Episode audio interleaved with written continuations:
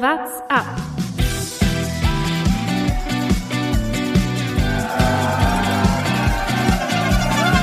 Alle rüber, Jattak, alle! Alle rüber! Der Radsport-Podcast. Das Weihnachtsessen ist gut verdaut. Es ist Zeit für die Grundlage. Und das äh, heißt, wir müssen auch wieder langsam die Podcast-Intervalle und Trainingseinheiten hier wieder aufnehmen, starten wieder äh, in ein äh, neues Jahr. Aber vorher müssen wir natürlich nochmal auf das aktuelle Jahr 2020 zurückgucken.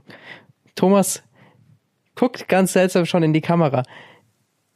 Was ist hier gerade passiert? Warum meint Jonas Bayer wahrscheinlich mitten in der Begrüßung auf einmal irgendein komisches Hintergrundbild einstellen zu müssen, das mich vollkommen aus dem Konzept wirft? Äh, ja, ich, ich weiß nicht, was ich sagen soll. Übernimm weiter die Begrüßung. Wir sind vollzählig. Mein Name ist Thomas Gerlich. Mit dabei auch noch Jonas Bayer. Jonas, was hast du getan? Ja, ich bin ja hier ein bisschen zuständig für die für die Experimente technisch, äh, sei es schlechte Audioqualität und jetzt hier auch mal andere Bildmischung bei uns. Hat nicht ganz so gut funktioniert, wie ich mir das dachte, aber äh, soll uns nicht abhalten, jetzt einen kleinen Podcast aufzunehmen. Kann es sein, dass du nur unsere wohlgenährte Post-Weihnachtsfigur übertönen willst? Ja gut, da muss ich mich natürlich als äh, als äh, schwerster der Runde äh, eher zurückhalten. Ihr, ihr seid ja da deutlich äh, deutlich besser aufgestellt als ich. Vor allem muss man dazu sagen, dass Thomas natürlich auch schon wieder hier äh, ganz klar auf Understatement macht. Äh, Der Mann ist natürlich auch schon wieder äh, mit seinen Skiern auf irgendwelche Berge Ich bin hochgestiefelt. bei, ich bin bei Jahresmaximalgewicht. Es ist ein Traum. Und äh, zu Skitouren gehen, da können wir später noch zukommen. Hab gehört, das wird die nächste, der nächste heiße Shit, um Radprofi zu werden. Das ist mein nächster Versuch, mein letzter Versuch. Ach so. mit Skispringen hast Ja, du es auch schon probiert, oder wie? Skispringen war davor schon, hat nicht geklappt. Aber wie gesagt, das sind alles Themen, da, da wollen wir ja nachher noch zu kommen. Schön, dass ihr euch alle so rausgeputzt habt. Beide hier im Hemd und Jackett vor mir. Äh, zum großen Jahresrückblick. Festlich gekleidet, ähm, Glitzer, Funkeln vor euch. Äh, jeder hat seinen Glühwein oder was auch immer ihr vor euch habt aufgemacht. Äh, es freut mich, mit euch auf dieses Jahr nochmal zurückzublicken. Du sollst nicht lügen im Podcast, Thomas. Ja, okay, ich habe keinen Glühwein auf. Und wir haben auch alle keine Anzüge an. Super. wir, wir sind total raus. Wir können auch nochmal aufgreifen. Jetzt haben wir uns eine lange, eine, eine kleine Podcast-Pause, einen kleinen Podcast-Winterschlaf gegönnt. Wir starten wieder los. Es soll jetzt auch wieder weitergehen. Ähm, wir haben uns mal wieder vorgenommen, den alten klassischen Zwei-Wochen-Rhythmus äh, wieder einzugehen. Haben auch schon fürs kommende Jahr ähm, schon ähm, den einen oder anderen Interviewgast schon ähm, im Gespräch, der, der schon oder die schon zugesagt haben. Insofern können der, oder freue ich mich ehrlich gesagt schon wieder auf vieles Neues und ich glaube auch ein paar Hörer können sich freuen. Ähm, und jetzt heute haben wir uns gedacht, nach dem Winterschlaf lassen wir uns, machen wir so eine Art Jahresrückblick und ähm, wie immer, wenn es darum geht, für die kreativen Wortschöpfungen oder die kreativen Gedanken, ist ähm, der kreativste von uns im Bunde wieder zuständig gewesen und er hat wieder zugeschlagen. Lukas, präsentiere uns deine Idee. Es ist ja verboten, dieses Jahr an Silvester äh, zu böllern. Das ist äh, nicht nur aus Corona-Bedingungen äh, gut, sondern sicherlich auch äh, für die Umwelt und äh, für die Lautstärke generell an diesem Abend und für die Luft. Aber ähm, man kann natürlich trotzdem so ein kleines Radsportfeuerwerk hier äh, im Podcast äh, abfeuern. Und deswegen haben wir uns gedacht, äh, vergeben wir doch mal die Season Awards äh, ein bisschen anders. Und zwar äh, anhand von ja, Silvesterfeuerwerk. Ähm, was das bedeuten wird, das äh, werden wir euch gleich in den einzelnen Kategorien äh, genauer erklären. Aber auf jeden Fall ähm, wollen wir uns so ein bisschen durch die Saison durchhangeln. Und den ersten Award, den ich hier auf äh, meiner Liste stehen habe, ist ähm, die Rakete.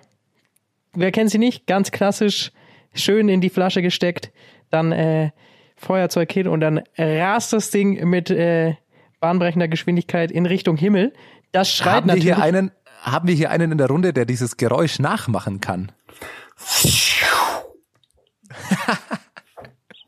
Die Rakete Jonas Bayer hat wieder zugeschlagen. Äh, Jonas, ich wünsche mir das jetzt übrigens bei allen weiteren Kategorien auch. Ähm, dazu kommen wir dann gleich. Also die Rakete bietet sich natürlich äh, sehr klar an in der Kategorie für den besten Sprinter des Jahres äh, 2020. Äh, ich glaube, man kann hier mal äh, drei Nominierte äh, schon vorab nennen und dann können wir darüber diskutieren. Ich habe hier mal Arno Demar stehen, Sam Bennett und Caleb Youn. Ich habe mir noch einen anderen mit aufgeschrieben, weil ich wollte mal weg von den ganz obvious Calls, aber bleiben wir erstmal sachlich. Ähm, ich, ich, ich glaube, wir haben das ja übers Jahr verteilt immer wieder schon besprochen und ähm, wir haben das am Anfang des Jahres eigentlich auch schon so fast schon so kommen sehen. Es kam genauso und er hat die meisten Siege. Ich glaube, dass bei den Sprintern an Arno Demar, also glaube ich nicht, dass da eine große Diskussion gibt eigentlich. Also ich sehe keinen anderen gerade auf, auf einer Stufe mit Arno Demar. Ja, das liegt da aber hauptsächlich ja äh, vielleicht auch an seinem Sprintzug. Das ist natürlich jetzt die Frage. Ist das äh, hier die Rakete tatsächlich für den Mann, der äh, am schnellsten ist oder der einfach hier am taktisch klügsten die, die Rennen gewinnt? Also wenn man, wenn man den, nur den schnellsten nimmt, dann kann man vielleicht sogar auch Caleb Ewan nehmen, wie der bei der Tour, seinen Toursiegen, wie der von hinten im Slalom noch mal alle rumgefahren ist. Äh, für alle, die es dann noch vom Auge haben, da ist ja der vielleicht, der alleine da vielleicht am, am kräftigsten die Rakete zünden kann. Aber ähm, naja, was die Sprintzüge angeht, hat FDG natürlich schon äh, herausragend gute Leute, aber wie in Sam Bennett ähm, bei der Tour immer von Michael Murkoff und Konsorten äh, immer, immer irgendwo reingefahren wurde. Also der hat auch schon ein paar Züge vor sich dran. Ja, uns käme mir auch ein bisschen falsch vor, äh, Arno Demar jetzt einen kleinen Strick draus zu drehen, dass er ein gutes Team hat, das ihn in den Sprint fährt. Er ist ja nicht so, dass er eine komplette Wurst ist und äh, ansonsten nie einen Sprint gewinnen würde. Nein, der ist äh, natürlich absolut Ausnahmesprinter und ich glaube, dieses Jahr hat er gezeigt, ähm, was wirklich in ihm steckt. Jetzt hat sich das Team auch gefunden. Das hängt ja sicherlich auch mit ihm zusammen. Wir haben das ja auch immer wieder gehört in Interviews, äh, wie gut die zusammenarbeiten, wie gut da wohl die Teamchemie ist bei FDG, gerade in diesem Sprintzug. Und ich glaube, es ist äh, einfach zu großem Teil auch ihm äh, natürlich ähm, äh, geschuldet, dass sie da so eine gute Teamchemie haben und äh, hat er absolut verdient. Er ist ein absoluter Topmann, hat so viele Siege gefeiert, fünf äh, beim Giro, also äh, führt, glaube ich, kein Weg dran vorbei. Ich wollte ja auch nur so ein bisschen zumindest äh, die Diskussion versuchen anzuregen. Ähm, ich glaube, was man noch sagen kann, ist, dass äh, äh, Primus Roglic, ich glaube, der hat äh, die zweitmeisten Sprintsiege dieses Jahr gesammelt. Nicht jetzt im Massensprint, aber wenn es nur aus einer kleinen Gruppe einen Sprint gab, dann würde ich fast mal Primus Roglic da noch reinwerfen.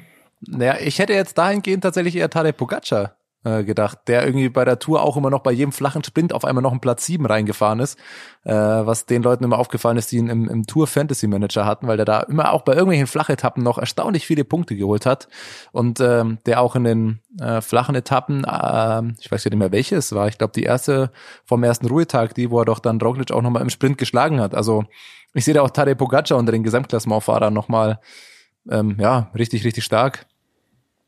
Und ich glaube, äh, Wort von Art, wenn wir schon von Jumbo Wismar sprechen, der durfte natürlich nicht so viel sprinten, aber bei der Tour hat er gezeigt, ja, er hat mich da auch äh, natürlich Lügen gestraft, ähm, weil ich nicht, nicht mir nicht vorstellen konnte, dass er in so Massensprints äh, gewinnen kann, aber er hat es gezeigt, wenn er darf, dann gewinnt er. Er durfte leider nur nicht so oft. Mein Problem mit Wout von Art ist, ähm, Lukas hat uns ja diese Kategorien alle vorher mal durchgeschickt und jeder sollte sich seine Gedanken machen. Also Wout von Art kannst du eigentlich bei 80 Prozent der Kategorien nennen. Das ist das Problem. Deswegen äh, habe ich mir irgendwann gedacht, nee, ich, ich lasse ihn einfach komplett weg, weil äh, wir kommen ja gleich noch zu den anderen Kategorien. Er ist, du kannst ihn bei fast jeder irgendwie nennen. Das ist so ein bisschen das Problem mit dem Kerl. Nee, Arno Demar, glaube ich, ist äh, hier ein würdiger Preisträger für diese äh, Kategorie. Ich glaube, das äh, kann man kann man festhalten. Er war äh, Jonas, der beste Sprinter. Welche Kategorie war das gleich nochmal? Welche Kategorie hatten wir gerade? Ah, jetzt nimmt er gerade den Schluck zu trinken. Er lädt sie nochmal auf und es war die? Rakete.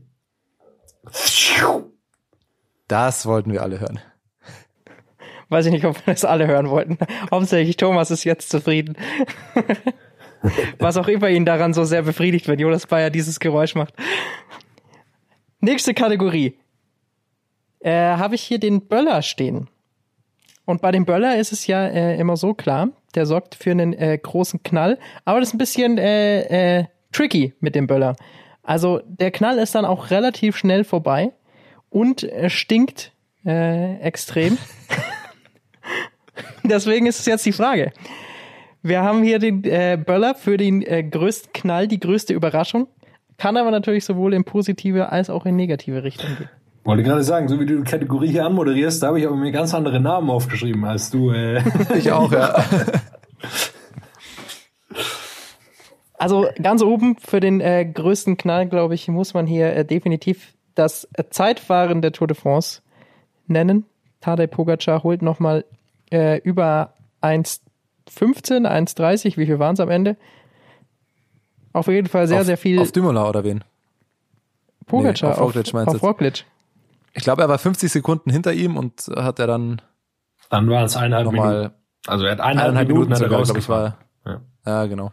Also es waren eineinhalb Minuten auf jeden Fall. Äh, dieses Zeitfahren äh, Irgendwas mit eineinhalb Minuten war auf jeden Fall in dem Zeitfahren präsent. habe ich hier äh, ganz oben, glaube ich, äh, als, als größte Überraschung, als den größten Knall. Was habt ihr? Also sollen wir erstmal alle nennen und dann diskutieren wir. Bei mir sind so ähm, zwei verschiedene Dinge. Ich wusste auch nicht ganz, wie ich die Kategorie einordnen soll. Ähm, für mich ist tatsächlich Tao Geoghegan Hart. Also was der beim Giro abgefackelt hat und das hat richtig geknallt. Ähm, das war brutal und damit in Zusammenhang eigentlich auch, wenn man da die größte Überraschung nimmt, muss ich da Rowan Dennis nennen. Ähm, Rowan Dennis am Stelvio, weil äh, das war für mich, das war jetzt nicht so episch natürlich wie das Tour de France Zeitfahren, weil es da nicht direkt schon um den Gesamtsieg und das gelbe Trikot und alles Mögliche ging. Aber äh, also das hätte ich, glaube ich, noch weniger gedacht, dass Rowan Dennis so krass beim Stelvio raufknallt, ähm, wie er das für Tao gemacht hat. Das fand ich unfassbar. Ja, ich habe mir äh, das ganze Team Sunweb notiert. Ähm, einfach Die hatte ich auch. Ich weil auch. die Ja. natürlich, äh, äh, man dachte so vor dem Jahr, okay, keine Ahnung, Dumoulin ist weg, äh, die müssen sich jetzt sortieren, sehr viele junge Fahrer, sehr viel unerfahrene, wussten nicht so ganz, wie es hingeht. Und äh, dann sind die in die Saison reingekommen und haben ein wahnsinniges Jahr abgerissen. Äh, Giro hatten wir gerade schon, Jai Hindley ist da sicherlich auch zu nennen, der äh, dann Zweiter wird vom Giro d'Italia, den vorher wirklich ja niemand kannte. Und äh, eben die Performance bei der Tour de France dann am Ende mit äh, drei Etappensiegen, glaube ich. Und äh, also ein Wahnsinnsjahr. Mark Hirschi, der da auf die auf die Bühne kommt des, des Weltradsports und äh, wirklich jetzt schon mit Alaphilippe, äh, Van Aert und äh, Van der Poel da einfach mitfahren kann bei Klassikern und der WM. Also äh, Sunweb hat für mich den größten den größten Schritt gemacht äh, Schritt gemacht und kam auch überraschend wie ein Böller. Wenn man ihn nicht sieht, wenn ein Kumpel von hinten so durch die Beine nach vorne wirft und und dann äh, strickt man. Deshalb äh, Sunweb für mich. Deshalb, Ja, die hatte ich tatsächlich auch noch mit aufgeschrieben. Deswegen, äh, das äh, ist für mich dann auch vielleicht mit der Top-Favorit. Ich hätte hier noch, und das würde äh, auf die Beschreibung Böller vielleicht dann ganz gut äh, zutreffen, Christopher Froome. Großer Knall, großes Comeback angekündigt, aber am Ende des Tages hat es dann doch ein bisschen gegen den Wind gestunken, das Ganze. Und äh, so ist dann das Jahr auch ausgegangen. Von dem her, für mich fast Christopher Froome äh, passt fast am besten auf die Beschreibung des Böllers. Äh, Chris Froome habe ich später noch, äh, aber ich finde bei Böller, dazu gab es mir zu wenig wirklich einen Knall. Also dahingehend war Froome dann vielleicht eher der Böller, der groß aussieht, wo du denkst, wow krass, der knallt's richtig, zündest ihn an, wirfst ihn weg, hält Sicherheitsabstand und dann war der so ein bisschen nass oder wie auch immer, dann machst du so gleich so, macht so ein ganz kleines Zischen oder so und ich so, ah mein Gott, und dafür habe ich jetzt äh, hier nochmal vier Euro ausgegeben beim Supermarkt, um mir, um mir die Packung Böller zu kaufen, die ja wirklich gar nichts ist. ähm, Und man läuft auch noch ja. mal hin. Das Problem ist, du hast nicht nur ein Man- paar man läuft Dollar auch noch mal hin. Du Ja, hast nicht läuft nur ein hin, bisschen was dafür so ausgegeben. Ja. Genau, ja. Und irgendein Idiot hat gemeint, er kauft sich das geilste Feuerwerk der, äh, der ganzen Welt. Äh, nennen wir diese Person X mal Israel. und äh, denkt sich, wow, krass, und kündigt allen an, guck mal, wie ich den anzünde. Ähm, aber gut, das ist dann vielleicht ja schon wieder die, die These für, für 2021. Aber also bei Froome hat mir auf jeden Fall der Knall gefehlt. Das ist, das war kein Böller. Also halten wir fest, äh, Team Sunweb hat sich hier äh, den äh, größten Knall, die größte Überraschung gesichert in äh, dieser Ja, Kategorie. Womit wir dann auch wieder die letzte Tour de France Etappe vollkommen übergehen. Aber ich glaube, darüber wurde schon so viel gesprochen. Ähm, ich glaube, da ist auch alles schon zugesagt. Bei der nächsten Kategorie äh, ist wahrscheinlich Team Sunweb auch wieder sehr weit äh, mit vorne, behaupte ich jetzt einfach mal. Äh, und zwar gibt es ja diese schönen Kreisel, manche kennen sie auch als äh, Biene, ähm, die sich dann in die Luft äh, schraubt, in so einem Feuerkreisel. Äh, deswegen vergeben wir hier die Biene für äh, den Senkrechtstarter der Saison 2020. Und weil ich Team Sunweb natürlich angesprochen habe, äh, ist da ganz vorne zu nennen, glaube ich, Mark Hirschi. Ja, haben wir das alle drei? Habe ich natürlich auch draufstehen. Nein, ich habe äh, äh, auch Team Sunweb, aber Liane Lippert. Liane Lippert. Die war meine zweite Wahl. Ja. Äh, Männer, wir müssen, wir, wir brauchen verschiedenere Meinungen hier. Das wird hier. Ich will noch, äh, also man kann natürlich äh, wenig sagen, dass äh, Liane Lippert äh, die absolut grandiose Saison gefahren ist ähm, äh, und äh, Mark Hirschi, der da aufgetaucht ist, habe ich ja vorher auch schon erwähnt. Ich will noch äh, noch einen Namen äh, dazu werfen oder zwei. Äh, das ist zum einen Guillaume Martin, der für mich auch absolut aus dem Nichts kam ähm, und äh, wirklich aufgestiegen ist äh, zu einem richtig passablen Fahrer. Ähm, jetzt hat es nicht ganz gereicht äh, bei der Tour oder bei der Vuelta, aber der hat äh, schon gezeigt, glaube ich, dass er ein absoluter äh, Weltklasse und ein, also wirklich ein, ein Weltklassefahrer ist und jetzt auf Platz äh, fünf tatsächlich am Ende der äh, des Rankings steht bei, nach der Punktewertung. Also den würde ich da auf jeden Fall noch mit reinwerfen, einfach weil er ein super Jahr gefahren ist und äh, man den vorher auch wirklich überhaupt nicht auf dem Schirm hatte. Ich habe hier auch noch äh, ein paar Namen. Ähm, einfach, glaube ich, da kann man ein bisschen weiter ausholen und äh, ein paar mehr Nominierte für diese Kategorie nennen. Äh, bei den Frauen äh, mir immer noch aufgefallen, gerade am Ende der Saison, äh, Lotte Kopecki, ähm, die Belgierin, die immer aufs Podest gefahren ist, äh, wirklich in sechs oder sieben Rennen hintereinander seit dem Giro Rosa. Äh, das war äh, ein wahnsinniger Saisonendspurt, den die hingelegt hat. Ähm, auch erst 25 Jahre alt. Auf die können wir, glaube ich, uns im nächsten Jahr noch äh, sehr freuen. Und dann muss man, glaube ich, äh, Remco nennen. Viele vergessen es natürlich. Nach seiner Verletzung ähm, war er dann raus, aber was er vor seiner Verletzung abgeliefert hat, wir haben das natürlich schon letztes Jahr gesehen, was er kann. Und da hat er San Sebastian schon gewonnen, aber dieses Jahr hat er es halt nochmal extrem bewiesen, äh, was er in Zukunft alles äh, gewinnen kann. Also, dass er halt auch in Rundfahrten so weit vorne mitfahren kann. Da muss man, glaube ich, Remco, auch wenn den, wenn man den schnell vergisst, ähm, durch das traurige Ende seiner Saison, ähm, trotzdem mit nennen in dieser Saison. Ja, der wird wahrscheinlich dann auch nächstes Jahr genau wieder in diese Kategorie fallen. Ein Weil weiterer er einfach Name jetzt noch. ein halbes Jahr ausgesetzt hat. Ja, Ja. Äh, bitte, äh, Thomas. Ähm, Evenepoel hatten wir, perfekter Zeitfahrer. Ein Zeitfahrer, der dieses Jahr auch noch dazu gekommen ist. Den habe ich hier Äh, auch stehen.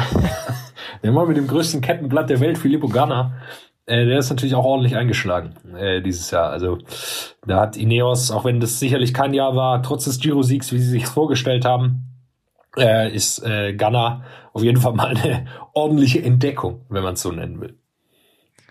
Jetzt kann ich Filippo Ganna und sein äh, riesen Kettenblatt nur noch mit so einer Biene sehen, die sich so kreiselt und sich dann so, so hochschraubt. Also, wer, wer kriegt den Award? Ich finde, das ist so uneindeutig. Also du könntest wirklich, wirklich alle nennen. Ich, ich glaube, der obviousste Call wäre wirklich Mark Hirschi. Ähm, ja, Aber ich aber der war auch Liane die Lippert. letzten Jahre schon stark. Ja, Liane Lippert vielleicht. Die war aber auch davor. Ja, wobei Liane Lippert ist tatsächlich erst dieses Jahr so wirklich durchgestartet. Ich, ich finde das schwierig auch bei allen Awards, weil ich finde viele äh, Erfolge von Liane Lippert, die liegen ja schon so lange zurück und gefühlt war das ja gar nicht mehr diese Saison. Ne? Also ihre Erfolge in Australien im Januar, Februar 2020, das dachte ich jetzt eigentlich fast schon wieder, das war ja letzte, also die Saison davor, aber es ist ja noch in der 2020-Saison. Ähm, insofern würde ich dann tatsächlich, glaube ich, auch bei Liane Lippert am ehesten mitgehen. Und am Ende muss man sagen, Liane Lippert war auch schon hier zu Gast. Äh, Ich würde sagen, das gibt einen extra Punkt. Mark Hirschi äh, noch nicht. Mark Hirschi ist auch noch nicht, Mark Hirschi ist noch nicht in unserem Strava-Club, genauso wenig wie Tadej Pogacar, also sind die schon mal raus. Tadej Pogacar müsste man da eigentlich auch nennen, ne? Also klar hat er äh, eine gute Vuelta äh, 2019 gefahren, aber ähm, ich glaube, dass er die Tour gewinnt, hätten ihm auch die wenigsten zugetraut. Aber ich, ich bleibe mir bei Liane Lippert, ja. Um jetzt nicht noch mehr Namen hier einfach hineinzuwerfen. Die nächste Kategorie. Wer kennt sie nicht? Die gute alte Wunderkerze in ein Dauerbrenner. Versteht ihr? Wortspiel? Dauerbrenner. Äh, immer passend an Silvester kann man einfach austeilen. Keine Reaktion auf meine Wortwitze hier, Ja, aber den verständlich. Dauerbrenner hast du noch in einer anderen, hat, hatten wir in einer anderen Kategorie, Ja, so richtig, wie du es uns geschrieben hast. Ja, das ist richtig. Aber äh, Okay, sorry. ich wollte an dieser Stelle ihn einfach schon mal bringen. Auf jeden Fall, Wunderkerze kann man immer verteilen. Punkt 12, alle äh, zünden es an. Und es sieht einfach schön aus. Und deswegen äh, übergebe ich da das Wort einfach mal an Thomas. Denn wenn es um Schönheit auf dem Rad geht, äh, dann hat natürlich Thomas ganz viele Nominierte. Ja, dann habe ich damit vor allem gar nichts zu tun, äh, wenn man das so sagen kann. Ich möchte dazu gar nicht so viel sagen. Ich möchte nur sagen, wer die Wunderkerze nicht bekommt, Education First beim Giro. Damit bin ich schon fertig. Ich äh, würde einfach mal Alaphilippe im Weltmeistertrikot sagen. Oder halte ich dagegen? Rick Zabel im blauen Trikot. Ja, okay. Also zumindest einen Tag lang. Aber hey, Für mich sind es immer noch, äh, da bleibe ich äh, ganz äh, klassisch, die Socken von Education First. Immer noch äh, das absolute Highlight. Ich, auf so einen kleinen Teil möchte ich mich fokussieren, aber die sind so weit oben, so weit vorne. Ich hätte die so gerne, wenn irgendjemand eine Idee hat, wie man an die rankommt. Insta-DM, slidet rein. um Gottes Willen. Ja, ich ähm, ein, ein Kandidat für mich wäre auch noch das äh, Zeitfahrrad von Philipp Bugana. Das war tatsächlich natürlich äh, schon eine äh, kleine Schönheit, aber wenn wir bei Trikots sind, äh, eine ja, Hässlichkeit, so muss man es glaube ich schon fast nennen, äh, gab es schon wieder. Für die neue Saison wurden einige Trikots vorgestellt und äh, Arge Dessert, es gibt diesen, äh, diesen schönen Witz ähm, mit, äh, mit dem Piratenkapitän, der sich seine braune Hose äh, bringen lässt, damit die Leute, äh, damit seine Mannschaft nicht sieht, dass er äh, sich hier äh, in die Hose scheißt vor Angst. So ein bisschen erinnert mich äh, das an dieses neue Trikot. Was ist los mit Arge Dessert? Dieses hässliche Kackbraun ähm, wurde nochmal ausgebaut, was ja davor schon im Trikot involviert war. Aber jetzt dominiert es noch das, das komplette Trikot. Ähm, für mich Augenkrebs. Du musst mir nachher auf jeden Fall noch den Witz von diesem Piratenkapitän erzählen. Ich werde noch nicht ganz schlau daraus, was das für ein Witz sein soll. Ähm, aber ja, es ist im Endeffekt die fahrende Burger King Tüte. Ich weiß nicht, ob ihr das Foto gesehen habt auf Twitter oder so. Aber das Arche Dessert Trikot hat, das hat genau dieselbe Farbgebung der, der Wörter quasi und der Streifen äh, wie, wie die Burger King Tüten wenn jemand da ab und zu gerne isst, dann schaut euch diese Tüte an, dann habt ihr das Trikot auch vor Augen. Ich muss aber tatsächlich sagen, es ist eine Verbesserung zum Trikot davor. Also ich kann es nicht kritisieren, Nein. weil mir gefällt es, mir nee, gefällt es besser Fall. als das alte Trikot. Auf keinen Fall. Da war wenigstens noch das Blau und das Weiß dabei. Jetzt ist es nur noch dieses Braun. Ist vor allem verwirrend, weil AG Dessert gefühlt 45 Jahre die gleichen Trikots hatte. Und jetzt auf einmal haben sie da so einen richtigen Schritt gemacht. Äh, mal abwarten. Muss man sich wieder, das wird, der größte Sprung wieder im neuen Jahr wird sich an alle neuen Trikots zu gewöhnen und äh, dass man die Leute Außer auch bei erkennt. Koenig. Bei ja. Koenig wird es nicht so schwer. Nein, die sind jetzt auch komplett blau. Die sehen jetzt auch ganz anders aus. Die Koenig sieht jetzt aus wie Gazprom. Also den Koenig erkenne ich jetzt auch nicht mehr. Dann kommt äh, Sunweb dazu, die jetzt auch ja, noch die einen, haben halt anderen Sponsoren haben. Die wechseln aber so doch jedes Jahr. Die Koenig wechselt, mal sind sie dann weiß und dann im nächsten Jahr sind sie wieder blau. Also das ist jetzt auch nicht sonderlich ah. kreativ gewesen. Weißt du, Thomas, ja, du musst es so sehen, äh, Berg ist es sowieso egal, wer für die Koenig fährt, der muss nur das Weltmeister-Trikot erkennen, dann ist er glücklich. Ja. Dann, dann das reicht ihm schon. Und wenn das Weltmeistertrikot nicht dabei ist, schaut er eh nicht mehr hin. Ähm, ja, okay, dann, dann müssen wir, wir müssen die Wunderkerze noch küren. Ähm, jeder, jeder einen Vorschlag? Oder wir hatten verschiedene. Wir sind da, sind wir nicht so Konsens. Das ja, ich finde, die Socken sind natürlich ein guter Call. Das ist nicht so offensichtlich. Das ist einfach mal ein, ein wirklich detailreiches Auge, das Jonas Bayer da bewiesen hat. Ähm, da sollten ja. wir ihn unterstützen. Aber dass am Ende Education First aus der Kategorie als Gewinner rausgeht, das äh, weiß ich auch nicht. Das kommt mir nach einem Widerspruch vor. Aber wir können uns auch darauf einigen, die Socken von Education First vorm Giro. Können wir uns darauf einigen? Ja. Ja, das war ja bei der Tour, glaube ich, wo die Socken. Ja, das war bei ja, der Tour. Wunderbar. Dann Auf jeden Fall hat nicht gewonnen. Aller Philips äh, Riesenuhr, die er dann irgendwann immer getragen hat. Die hat auf jeden Fall mal nicht Ey, gewonnen das ist ein Ding. Da lass uns mal kurz Pause machen von den Kategorien für eine Minute. Was ist los mit den Uhren? Jedem Radfahrer, jedem Radprofi fast, dem du jetzt auf Instagram oder so folgst, alle posten auf einmal Fotos, wo ein Drittel des Fotos irgendeine Uhr einnimmt. Max Schachmann ist ja auch ganz vorne mit dabei. Alle hier oh, mit ihren auf irgendwelchen Fake-Fahrradfahrt mit ihrer, keine Ahnung, wie viel tausend Euro Uhr da an. Das ist, das ist, das, das regt mich so das auf. Das nennt man Sponsoring. Thomas. Ja, aber warum denn Uhren und warum denn so und warum denn sowas Unnatürliches? Kein Mensch fährt äh, seine Tagestour mit einer drei Kilo Gold Rolex, was weiß ich was. Wenn sie die schenken, und so weiter. dann fährst du auch mit einer drei Kilo Gold Rolex. Ja, aber damit fahre ich nicht Fahrrad. Ah, ich weiß ja, aber das ist mir zumindest aufgefallen. Das ist irgendwie neu oder so. Ich hab's, entweder ist es mir davor noch nicht aufgefallen oder es zum letzten halben Jahr hat, hat das Ursponsoring Sponsor, Sponsoring im, in der World Tour enorm zugenommen. Finde ich nicht schön. Finde ich, es gibt, es gäbe schönere, äh, schönere Sponsoren. Liebe Rolex-Vertreter, das soll euch nicht davon abhalten, uns auch eine Rolex zu schicken. jetzt, hast du, den, ja sagen, jetzt hast du den Namen auch oft genug genannt, Jonas. Vielleicht, vielleicht äh, melden sie sich jetzt bei uns. Nächste Kategorie. Die Box mit äh, 1000 Schuss oder 100 Schuss, je nachdem. Äh, Wer kennt sie nicht? Es, man stellt sie hin, zündet einmal an und äh, steht dann die ganze Zeit davor. Ist äh, nicht sonderlich spektakulär, Sieht auf den ersten Blick nicht sonderlich spektakulär aus, aber ist halt einfach gemütlich, man muss nichts tun, äh, kann dem Ganzen zuschauen, weil es einfach äh, durchgängig immer äh, äh, weiter schießt, man muss sich umsonst nichts kümmern.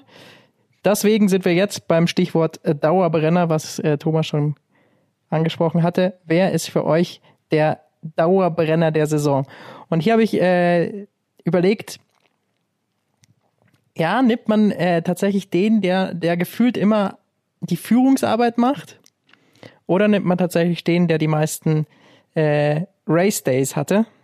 Das wäre in dem Fall Pelle Bilbao. Der hat nämlich 71 Renntage in diesem Jahr äh, abgespult, insgesamt 11.215 Kilometer. Das ist natürlich eine, äh, eine Ansage. So viel hat nicht mal mehr Thomas äh, im ganzen Jahr geschafft, was der an, nur an Rennkilometern hier äh, abgespult hat. Äh, knapp dahinter wären Thomas Dechent und äh, Michael Wallgren mit jeweils 69 Renntagen. Wenn es allerdings um die Führungsarbeit geht, dann äh, müsste man wahrscheinlich äh, bei De Koenig suchen. Für Thomas de Gent eine richtige Enttäuschung, muss man klar sagen. Da sind nur so wenig Renntarget. Aber ganz interessant dabei, äh, das habe ich bei der Recherche dann festgestellt, im letzten Jahr hatten die ersten äh, so um die 95 Renntage. Ich glaube, damals war Thomas de Gent mit 94 auch auf Platz zwei. Ähm, also 20 Renntage circa mehr, aber halt in vier Monaten weniger insgesamt. Ich glaube, das, das hätten Das halt dieses Jahr vor allem auch ein paar gemacht, wenn halt nicht alle Rennen gleichzeitig gewesen wären. Weil ich muss tatsächlich auch sagen, als du gerade jetzt die Zahl 70 genannt hast, ich, was, so wenig nur in Anführungszeichen? Ich hätte fast mehr gedacht. Ähm, aber man müsste jetzt vor allem wahrscheinlich mal bei manchen Fahrern schauen, wie viele Renntage sie einfach von August bis Oktober so gefahren sind, weil wahrscheinlich fallen da fast alle Rennen rein und äh, die Dichte wird da noch viel, viel krasser sein. Weil da gibt's ja durchaus Leute, die irgendwie in zwei Monaten gefühlt nur drei Pausetage hatten und sonst jeden Tag irgendein Rennen gefahren sind. Ja, und das ist eben, das ist eben auch mein Sieger. Mein Sieger ist eben, äh, Berge, du hast es schon gesagt, Peo Bilbao, ähm, der Tour und der Giro gefahren ist und beides richtig, richtig stark gefahren. Also er ist nicht einfach nur hinten rumgegondelt, sondern äh, Giro Platz 5, Tour Platz 16 und hat da Michelanda vorne reingefahren, äh, hinten raus noch. Also äh, für mich ist der ein absoluter, äh, ein absoluter äh, äh, starke Saison gefahren und eben in der Kategorie genau richtig, äh, weil er da nicht nur einfach mitgefahren ist, sondern auch noch sehr erfolgreich war. Man könnte jetzt natürlich auch, wenn man die Kategorie so äh, interpretiert wie Bergi, wer am meisten vorne gefahren sind, so die klassischen Klade Koenig oder einen Toni Martin, äh, der wahrscheinlich die meisten ähm, drei Wochen Rundfahrtskilometer in Führung irgendwie vielleicht äh, vielleicht hinter sich hat. Ähm, ich habe die Kategorie naja, anscheinend nicht ein in falsch Führung. verstanden. Nicht in Führung, meistens nur in Führung des Feldes. Wahrscheinlich so, genau, so natürlich, ähm, äh, äh, richtig ausgedrückt. Ich habe die Kategorie offensichtlich ein bisschen falsch verstanden. Ich habe Anna van der Breggen auf der Liste. Äh, dahingehend, wenn man sagt, der Dauerbrenner, wie viel Schuss Anna van der Breggen dieses Jahr übrig hatte, pöff, pöff, pöff, sind da die, die Siege reingefallen dieses Jahr. Also die hat einfach unfassbar, unfassbar viel gewonnen und vor allem die ganz großen Rennen ein. Ähm, insofern wäre für mich die, der, die Dauerbrennerin Anna van der Breggen. Definitiv. Ähm, die war äh, top drauf, hatte aber nicht äh, ganz so viele Renntage. Ich glaube, die hatte nur äh, 22, in Anführungsstrichen nur. Ähm, war bei den Frauen gab es natürlich auch viel, viel weniger Rennen. Ich wollte gerade sagen, äh, das können wir ihr nicht vorwerfen. Die hat Nee. gar keine Chance, auf 70 Renntage zu kommen. Das ist, äh, nein, nein, das ist richtig.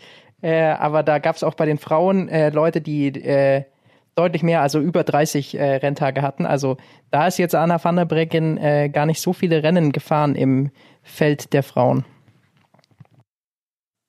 Ja, ich habe äh, offensichtlich die Kategorie falsch verstanden. Insofern bin ich, Lukas, was wäre denn dein Call? Äh, Ich bin auch bei Pello Bilbao. Ich finde, äh, 11.215 Rennkilometer an 71 Tagen äh, ist eine Ansage. Thomas, wie viele Jahreskilometer hast du abgespult? Hast du die Nicht 11.000 ganz so viel. geknackt? Ich glaube nicht mehr. Nee, ich bin bei knapp unter elf irgendwo stehen geblieben. Ich war auch, äh, ich sehe gerade nur noch auf Strava nur noch alle, die Rafa Festiv 500 fahren, also die klassischen 500 Kilometer zwischen Weihnachten und Silvester, äh, schaffen sehr, sehr viele. Äh, Ich glaube, viele davon, keine Ahnung, leben gerade nicht im Allgäu, wo die Zeit zwischen Weihnachten und Silvester eigentlich nur aus fünf Kilo Zunehmen besteht und vor allem die Witterungsverhältnisse sind gerade nicht so wirklich zulassen, ähm, viel Fahrrad zu fahren. Ich komme nämlich gerade auf null Kilometer. Insofern. In welchem Verhältnis stehen denn Skitour-Kilometer zum äh, Radfahren? Mit mal 10, mal 20 multipliziert, wie kann man das umrechnen? Alter, da müsstest du wieder mehr auf die Höhenmeter schauen. Äh, ich glaube, da kannst du es dann am eher verrechnen, weil die Kilometer, die zählen da reichlich wenig, aber äh, wahrscheinlich kannst du sagen, ja, wenn du 2000 Höhenmeter am Tag machst, dann ist das auf dem Rad schon okay und auf beim Skitouren noch noch ein bisschen besser wahrscheinlich. Aber das äh, müsste man müsste man andere Kollegen fragen. Äh, Anton Pfalzer zum Beispiel. Aber da kommen wir auch noch dazu. Also sagen wir Dauerbrenner Pella Bilbao. Pedro Bilbao kriegt äh, die äh, Box als Auszeichnung in äh, dieser Saison. Die nächste Kategorie äh, ist das Bleigießen. Man stellt sich das ja immer sehr schön vor. Man hat da dann so eine Kerze und dann äh, so einen äh, Löffel mit Blei drauf, dann schmilzt man den und haut den in kaltes Wasser rein. Und am Ende merkt man einfach, dass dabei einfach nur ein großer, ekliger Klumpen bei rauskommt und es eigentlich gar nicht so viel Spaß macht, wie man sich äh, vorstellt. Deswegen so ein bisschen für mich der Flop des Silvesterabends äh, und deshalb geht das Bleigießen, der Bleigießen Award äh, an den Flop der Saison. Ähm, ich kann ja mal sagen, wen ich da ganz vorne mit habe. Klar, Christopher Froome, den haben wir äh, vorhin ja schon mal angesprochen. Aber weißt du, warum ich auch möchte das Christopher auch- Froome? Weil der auch fährt wie Blei. Ich werde immer gemeiner gegen Christopher Froome. Ich muss irgendwann echt mal aufpassen. ähm, aber das ist natürlich auch. Vor allem war das, einfach Verhält- gerade so, ein, so, so eine random Bele Beleidigung mitten rein in den Podcast. Nein, äh, das, das passt immer in der, der Übergang. Aber ich finde, wenn man, wenn man nur das betrachtet von Erwartung, die vielleicht da wäre, zu, puh, ja, leider doch nicht so viel. Ähm, wir brauchen jetzt nicht drüber reden, dass er verletzt war und dass das Comeback an sich schon stark ist und alles. Ähm, aber die Erwartungen waren sicherlich höher. Ähm, insofern, das ist meine Argumentation für Chris Froome, das Bleigießen. Aber ich habe dich, glaube ich, noch unterbrochen in deiner Ausführung. Ich möchte das Ganze nämlich ausweiten. Nicht nur von Christopher Froome, sondern auf die gesamte Ineos-Spitze. Da war ein äh, G, da war ein äh, Egan Bernal, die, äh, da war natürlich ein Christopher Froome, die da sehr hoch gehandelt wurden. Und am Ende des Tages, ja, mussten andere die äh, Kohlen aus dem Feuer holen. Wir haben sie ja schon angesprochen, äh, Georgian Hart oder äh, Richard Carapaz, die dann letztendlich in die Bresche gesprungen sind. Aber ansonsten von den Ineos Topstars insgesamt äh, wenig zu sehen. Oder wenn dann nur äh, im negativen Sinne. Und von dem her, äh, glaube ich, muss man das auf mehr als Christopher Froome ausweiten. Ich glaube, Da äh, ich G, ich, ich würde äh, sagen nicht, Thomas, du bist dabei, aber ich würde sagen nicht, äh, weil G äh, muss man auf jeden Fall mal rausrechnen aus der Nummer, ähm, weil er in absoluter Topform dann zum Giro gekommen ist. Sah am Anfang scheiße aus, aber äh, der war richtig gut drauf beim Giro. Zeitfahren haben wir gesehen, ist er richtig gut gefahren, ist dann leider gestürzt. Das heißt, G würde ich auf jeden Fall rausnehmen aus der aus der Sache. Bin ich dabei, aber ich sehe schon Berges Punkt. Also, ich meine, Egan Bernal ist am Ende auch mutmaßlich wegen der Verletzung und weil er nicht fit war, einfach äh, zurückgefallen, nicht weil er, weil er falsche Entscheidungen getroffen hat oder irgendwas. Ähm, aber natürlich ist das für die drei alle ein sehr ernüchterndes Jahr gewesen. Ähm, und wenn man das so sieht, das erwartete Spitzentrio bei Ineos, wo du nur sagst, boah, die drei können gefühlt alle drei Rundfahrten gewinnen, ähm, zu nichts ist dabei rausgekommen und alle irgendwie leider rausgefallen, aus was für Gründen auch immer, ähm, kann man das im Verhältnis Erwartung zu was dann wirklich passiert ist, äh, schon als Bleigießen ansehen, ja. Für mich ist die äh, größte Enttäuschung die französischen äh, Gesamtklassementfahrer. Äh, Guillaume Martin ausgenommen, äh, aber Romain Bardet und Thibaut Pinot, äh, das war schon richtig dünn, was die zwei abgeliefert haben. Äh, also äh, da würde ich äh, Jaron Thomas immer noch mal besser einschätzen. Bei Froome kann man irgendwie die Ausrede finden, okay, hier Hüfte, was weiß ich, äh, oder wie auch immer. Aber die zwei haben schon, äh, da lief wirklich überhaupt nichts zusammen bei denen dieses Jahr. Ich hätte noch, äh, noch äh, eine Dame in, in dieser Kategorie zu nennen. Äh, tu ihr damit vielleicht ein bisschen Unrecht, denn sie ist immerhin noch auf Platz 5 des äh, World Tour Rankings gekommen, aber ähm, das glaube ich für ihre Ansprüche äh, dann äh, ja doch ein bisschen überraschend niedrig. Marianne Voss hat diese Saison keinen einzigen äh, Sieg geholt. Ähm, die, die größte, also die größten Leistungen waren noch beim Giro Rosa. Da hat sie dann zumindest äh, drei Etappensiege und die ähm, die äh, Points Classification gewonnen. Also das äh, zumindest äh, ist dann noch ganz gut gelaufen, der Giro Rosa, aber bei all diesen Eintagesrennen ähm, ja, hat sie diese Saison immer das Nachsehen gehabt gegenüber Annemiek van Vleuten oder äh, Anna van der Bring. Ähm, das war, glaube ich, für sie dann auch schon äh, ein bisschen, ein bisschen enttäuschend, dass sie dann nicht mehr die Siege der vergangenen Jahre einfahren konnte. Kann man auch, kann man auch mitgehen, ja. Äh, ich muss mir auch gerade nochmal die, die, die ganzen Siegerinnen quasi der, der UCE World Tour dann anschauen. Da muss man insgesamt auch sagen, da gab es jetzt auch gar nicht so viele verschiedene. Also, nee, das ist richtig. Ja, und also drei Giro Rosa Siege ist, ähm, also klar, für Marianne Voss äh, ist es äh, nicht so viel, aber ich sag mal, für alle anderen ist es natürlich ein Riesending. Also das ist ja Absolut, das ist trotzdem wie, äh, Wahnsinn, ja. Also äh, wenn, wenn, wir sagen würden, okay, drei Tour-Etappensiege, ja, war ein Scheißjahr. Naja. nee, das ist, äh, das ist richtig. Man ist nur von ihr natürlich äh, so, so viel Größeres noch gewohnt. Ähm, aber ja, ähm, mal schauen, wie lange sie überhaupt noch äh, macht. Hat ja auch schon ein paar Mal angekündigt, dass es äh, bald vorbei sein könnte mit der Karriere. Vielleicht, ähm, ja, merkt sie auch langsam, dass sie äh, da irgendwie ein bisschen, ja, müde ist immer so, so ein hartes Wort, aber vielleicht halt irgendwie so ein bisschen das letzte Etwas noch, noch fehlt, um, um da äh, das dann noch rauszukitzeln. Kann natürlich, kann natürlich auch sein, dass das irgendwie so Hand in Hand geht. Auf jeden Fall äh, gehört sie immer noch zu den besten Radfahrerinnen der Welt. Äh, deswegen sage ich das nur ganz, ganz äh, vorsichtig mit dem Flop der Saison. Ja, da muss man sie eigentlich, eigentlich nicht äh, erwähnen. Wie groß der Flop bei ihr war, muss man so sehen. Äh, schlechteste Platzierung dieses Jahr, Platz 36 in einem Rennen. Also äh, ja. Sie hat nicht so viel gewonnen wie sonst, aber sie mit äh, Thibaut Pinot, Romain Bardet und der Ineos-Jungs zu vergleichen, das wäre mir dann doch zu hart. Das stimmt. Das ist äh, richtig. Ja, wem, wem geben wir es? Also, äh, finde Jonas Argument natürlich sehr gut. Ähm, vielleicht ist es tatsächlich, weil es bei Froome, äh, also bei Froome, äh, ist die Verletzung zwar schon länger her, aber bei allen drei Ineos-Fahrern kann man irgendwie auch noch mit Verletzung argumentieren. Ähm, bei Pinot auch, aber trotzdem vielleicht dann die französischen äh, Fahrer einfach durch äh, weniger Fremdverschulden äh, trotzdem dann nicht abgeliefert. Vielleicht sind es dann doch eher die. Ja, ich, also ich wäre eher beim, beim erwarteten Ineos Top-Trio dass das gar nichts geklappt hat. Weil die Argumentation sich bei, bei Arno de, äh, bei, nicht Arno Demar, bei Thibaut Pinot dann am Ende genauso. Äh, Im Endeffekt ist Thibaut Pinot der Egan Bernal, ne? du hättest viel erwartet, am Ende macht der Rücken irgendwie nicht ganz mit. Ähm, Roman Bardet, ähnlich, ich glaube, der ist sogar auch gestürzt. Ist er nicht gestürzt? Ich glaube nämlich schon. Ähm, Insofern finde ich, könnte man das, könnte man das eh nicht vergleichen, aber ich muss sagen, ich hätte vom Ineos Top Trio mehr erwartet, als ich jetzt von äh, Roman Bardet oder von, von Thibaut Pinot erwartet hätte. Insofern ähm, wäre mein Argument da dann doch eher, eher vom Bleigesen das Ineos Trio. Ich bin, ich kann auch vollkommen mitgehen mit dem äh, Ineos Trio. Ein Name noch, den wir vielleicht noch erwähnen sollten, ist sicherlich Elia Viviani, ähm, der als absoluter Top-Transfer da zu Kofidis kommen sollte und äh, da lief wirklich überhaupt nichts zusammen. Wir haben hier auch schon drüber gesprochen. Äh, kann natürlich auch äh, Corona-bedingt sein. Es äh, kommt aus Italien, ist alles äh, sehr viel schwieriger, aber mh, hm, der ist wirklich einfach ein absoluter Topverdiener dort und ähm, konnte wirklich gar nichts zeigen. Erinnert mich auch so ein bisschen an Nasser Buani, der da mit ähnlichen Vorzeichen hingegangen ist als Sprinter und äh, da wirklich überhaupt nichts zeigen konnte. Da können wir auch fast mit auf die Prognose für nächstes Jahr gehen. Wer, welcher Fahrer verlässt die Koenig und schafft nächstes Jahr nicht mehr, seine Erwartungen zu erfüllen? Ist das nicht auch so, so ein Klassiker, um ehrlich zu sein? Und andersrum Fahrer, die wo man nicht so ganz viel erwartet, fahren bei De Koenig und gewinnen auf einmal Rennen. Das ist tatsächlich äh, auch eine eigene Kategorie.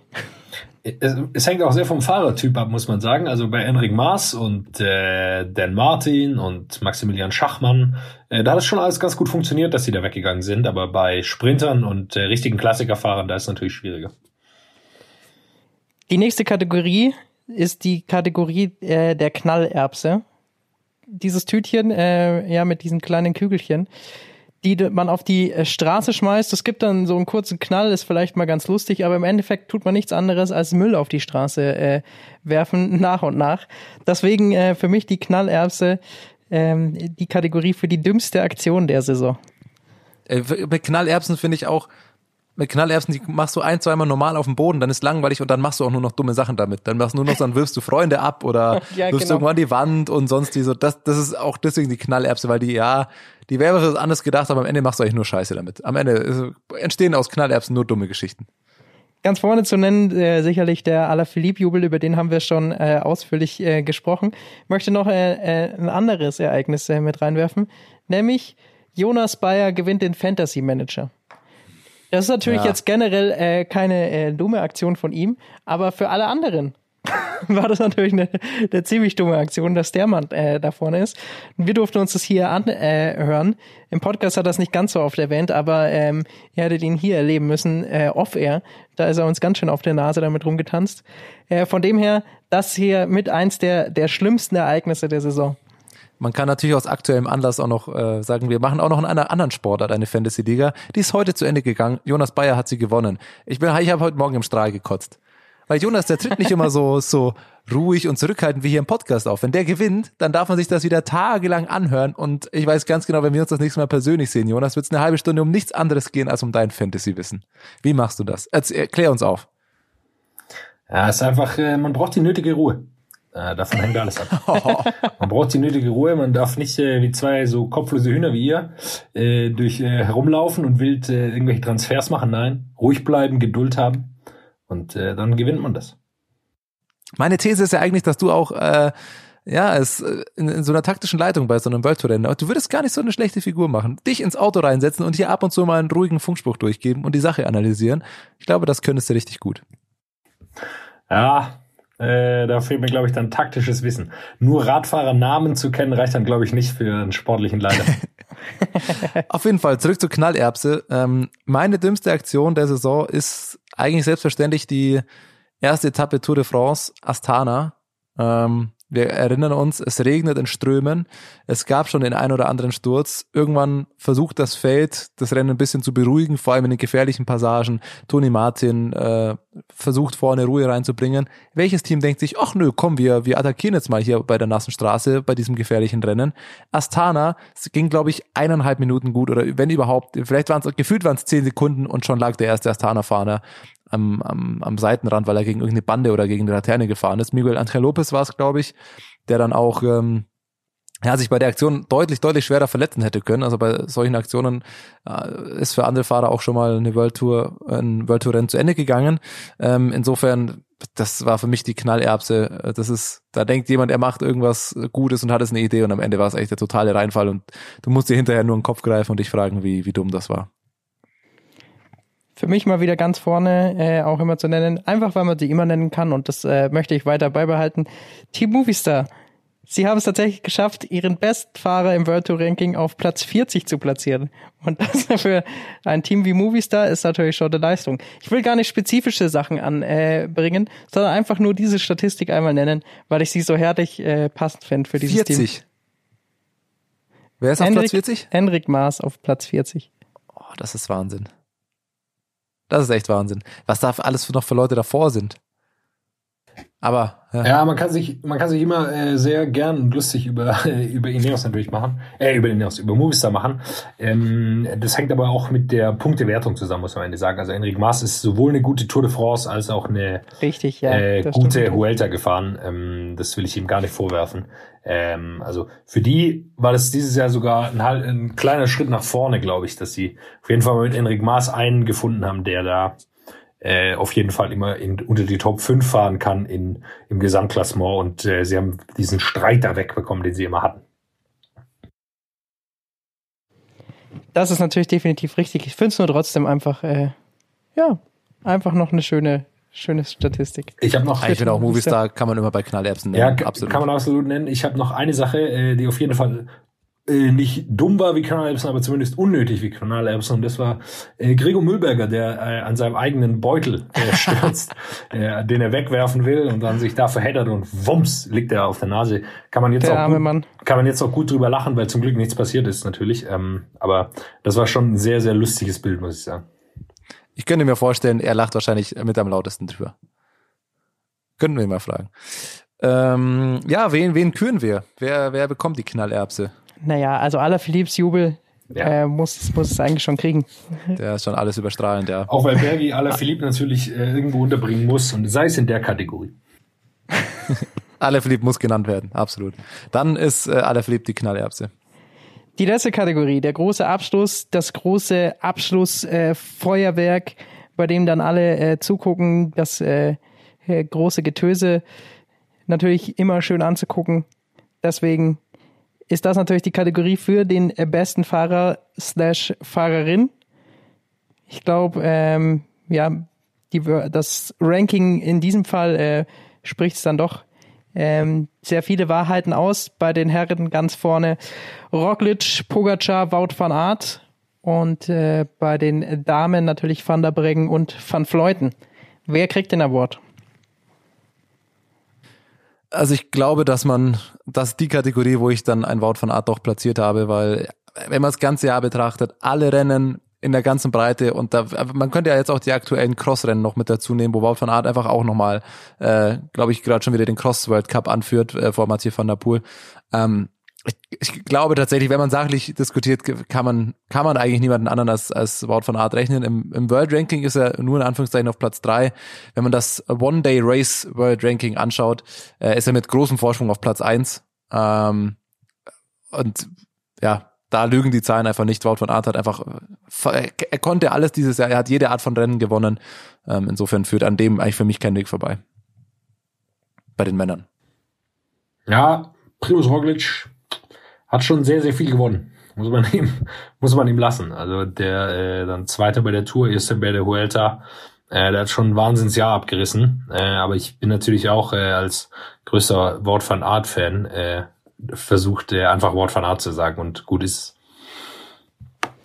Ja, also ich glaube, bei den Herren äh, gibt's da gibt's da wenig äh, dran zu äh, rütteln. Bei den Damen ist mit Van der Breggen, glaube ich, äh, auch der, der sicherere Call. Van Fleuten hat in dieser Saison dann hinten raus immer mal wieder die, die Schwächen gezeigt, dass sie eben im direkten Duell gegen Van der Breggen dann nicht bestehen kann. Ähm, wir erinnern uns zum Beispiel an das WM-Rennen. Und äh, Van der Breggen hat er dann doch hinten raus die wichtigeren Siege geholt. Und ähm, ja, wird ein spannender Zweikampf noch äh, kommendes Jahr, definitiv wieder. Aber Anna van der Breggen, äh, glaube ich, ähm, sollte hier diesen Award bei den Frauen auf jeden Fall kriegen. Allein, äh, wenn man sich kurz mal äh, diesen Winning Streak äh, vor Augen führt. Ähm, erster Giro Rosa, Fünf Tage später, erste. Gut, da Zeit ist aber Van Fleuten ausgestiegen ja. äh, in führender Position, das muss man dazu sagen. Absolut. Dann aber fünf Tage später äh, Weltmeisterin Zeitfahren, zwei Tage später Weltmeisterin äh, Straßenrennen und äh, wieder vier Tage später Flash Wallon gewonnen. Also das ist, ein, das ist eine ordentliche Strecke. Da kommt man. Es war der September war okay, glaube ich, bei Anna van der Breggen.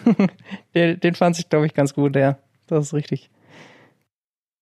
Ja, also ich glaube auch bei den, bei den Frauen, da ist es vielleicht nicht ganz so eindeutig, ähm, oder sehe es ich zumindest nicht ganz so eindeutig, aber wenn man äh, die Erfolge betrachtet, war Anna van der Breggen dieses Jahr die, die beste Fahrerin der Welt. Ein van der Breggen und Van Aert, Belgien und Holland mal wieder ganz vorne. Das, wer hätte das gedacht? Einen Namen will ich bei den Frauen natürlich reinwerfen. Äh, die ist sicherlich äh, nicht so gut gefahren wie Van der Breggen. Aber äh, Lisa Brennauer ist einfach ein wahnsinniges Jahr gefahren. Also die ist so, so gut gefahren ähm, hat sich nochmal so einen Riesenschritt nach vorne gemacht, immer vorne dabei, in jedem Sprint, in jeder, ähm, in jedem Klassiker. Also wirklich äh, absolut beeindruckend, was, wie sie das gemacht hat dieses Jahr. Die ist auch im äh, Women World Tour Ranking jetzt äh, hinten raus auch noch auf Platz drei insgesamt geklettert. Lizzie Deignan erste, Elisa Longoborghini auf Platz zwei und dann schon, schon Lisa Brennauer.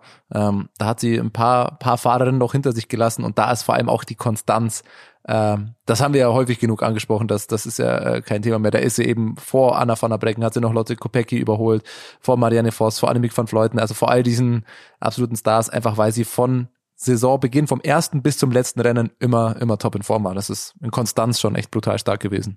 Ja, aber hier bei den Damen war es dann eben hinten raus auch so, da sind nicht mehr alle alle äh, Rennen gefahren, deswegen kam dann, äh, also nicht, dass ich jetzt hier Brennauer schmälern will, aber deswegen äh, sind zum Beispiel Van der Breggen und Van Fleuten da dann nicht äh, mit ganz vorne.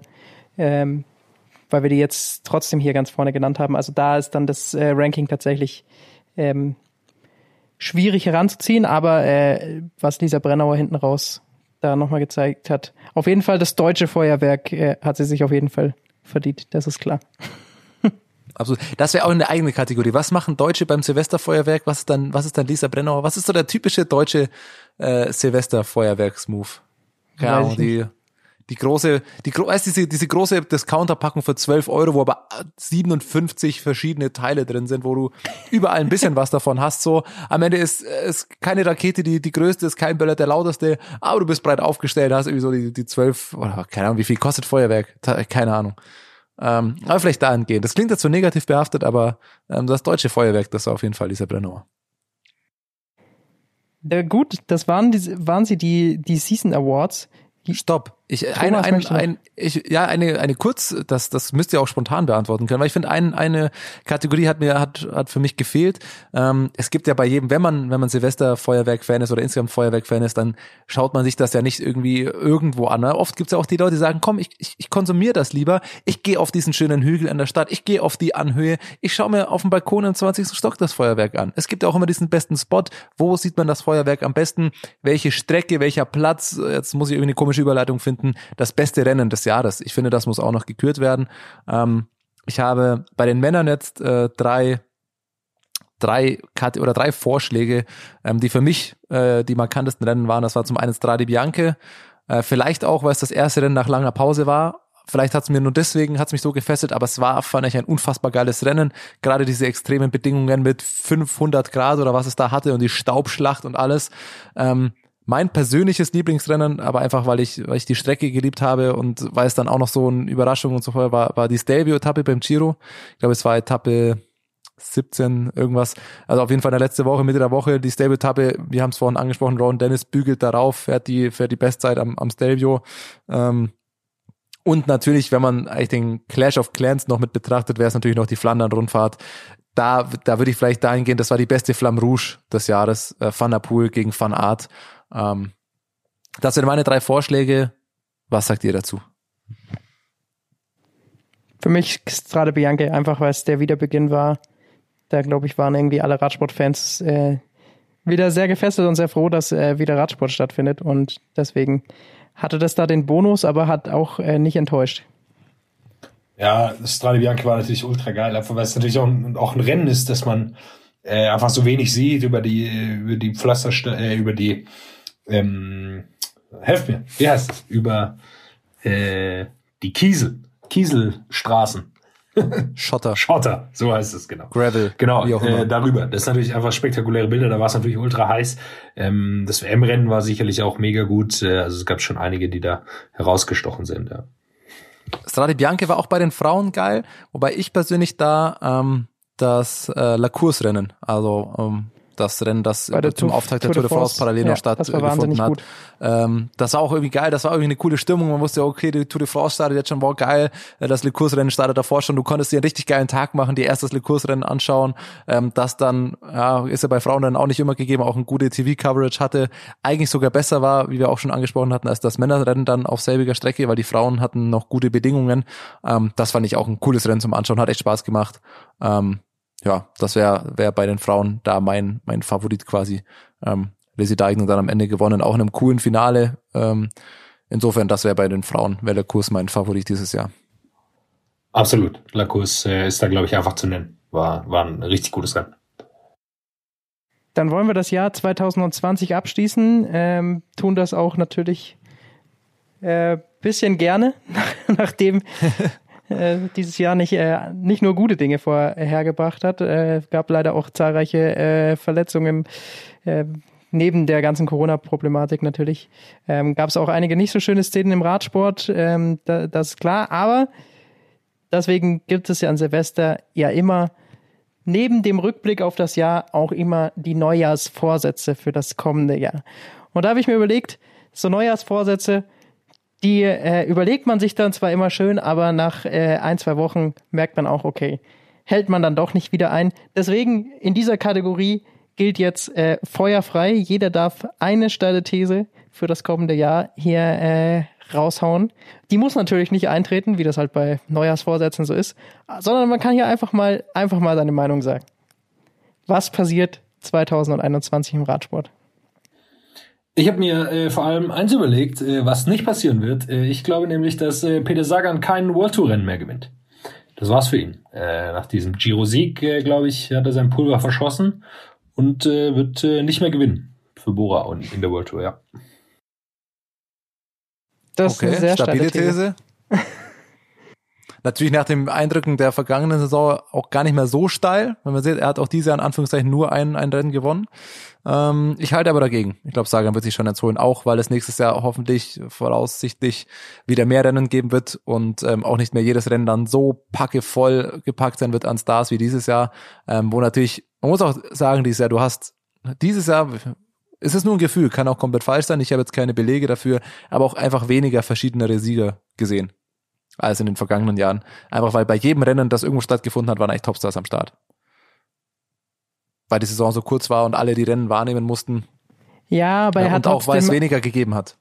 aber er hat trotzdem auch ähm, klar beim Giro war dann äh, Demar mit dabei, aber auch da hatte er äh, Szene, äh, Situationen, wo Demar dann vielleicht schon abgehängt war und er halt trotzdem irgendwie das Rennen nicht nicht beenden konnte, ähnlich wie bei der Tour auch. Also äh, ihm fehlt da schon scheinbar ein bisschen was, deswegen kann ich äh, Jonas These definitiv äh, nachvollziehen, aber äh, Peter Sagan ist natürlich auch einer, den sollte man nie abschreiben. Mal schauen, wie lange, wie lange wir ihn überhaupt noch auf dem Rad sehen, ob er nicht doch dann auch irgendwann mal jetzt sagt, mir langt's, so viel gewonnen.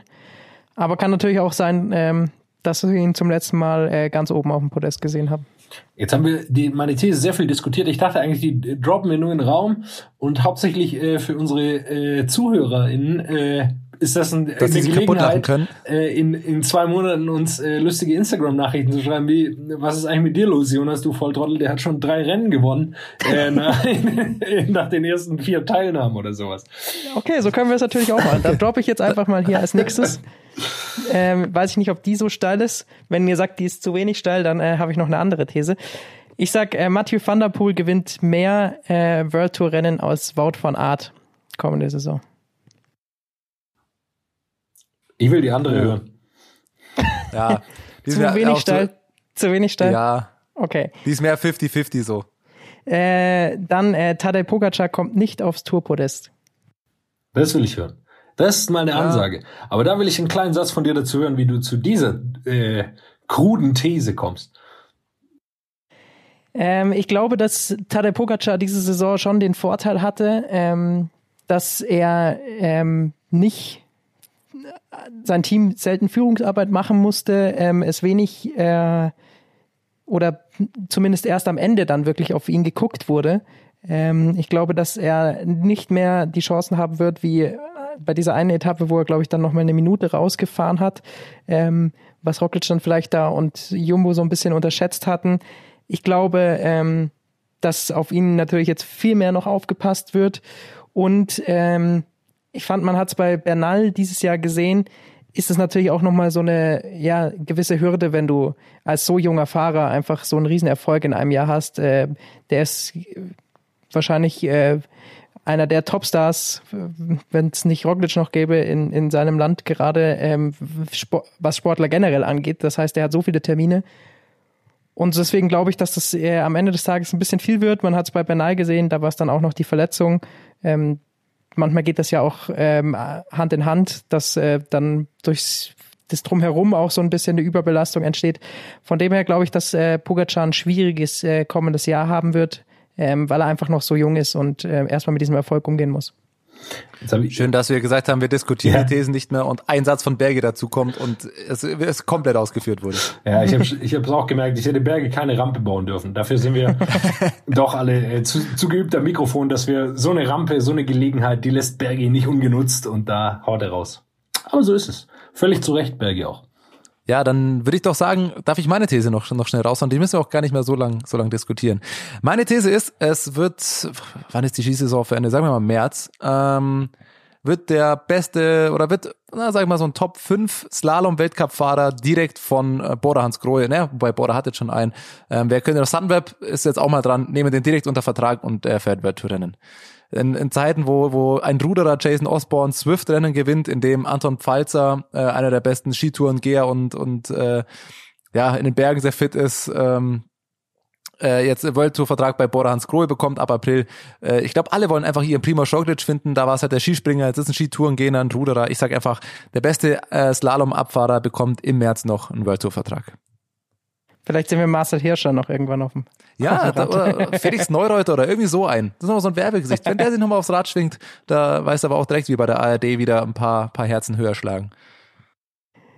Da würde ich sagen, schauen wir mal, was äh, von diesen steilen Thesen im kommenden Jahr äh, in Erfüllung geht. Äh, bleibt äh, mir noch an der Stelle Danke zu sagen für ein unglaubliches äh, Jahr, das wir hier im Podcast äh, erleben durften. Ähm, wir haben wahnsinnig viele äh, Hörer, Zusendungen und Feedback und so weiter bekommen. Vielen Dank dafür, dass ihr regelmäßig unsere Folgen hört, uns teilt. Ähm, hat sehr viel Spaß gemacht ähm, in, in, in diesem Jahr, weil ähm, gerade zu viel Zuspruch von euch Hörern mit dabei war. Und dafür, äh, glaube ich, muss man am Ende des Jahres jetzt einfach mal Danke sagen. Wir äh, geben unser Bestes, dass äh, wir das ganze 2021 nochmal toppen können. Äh, aber wie das bei den Neujahrsvorsätzen so ist, schauen wir Schauen mal, wie wir das mal. Ga- schauen wir mal.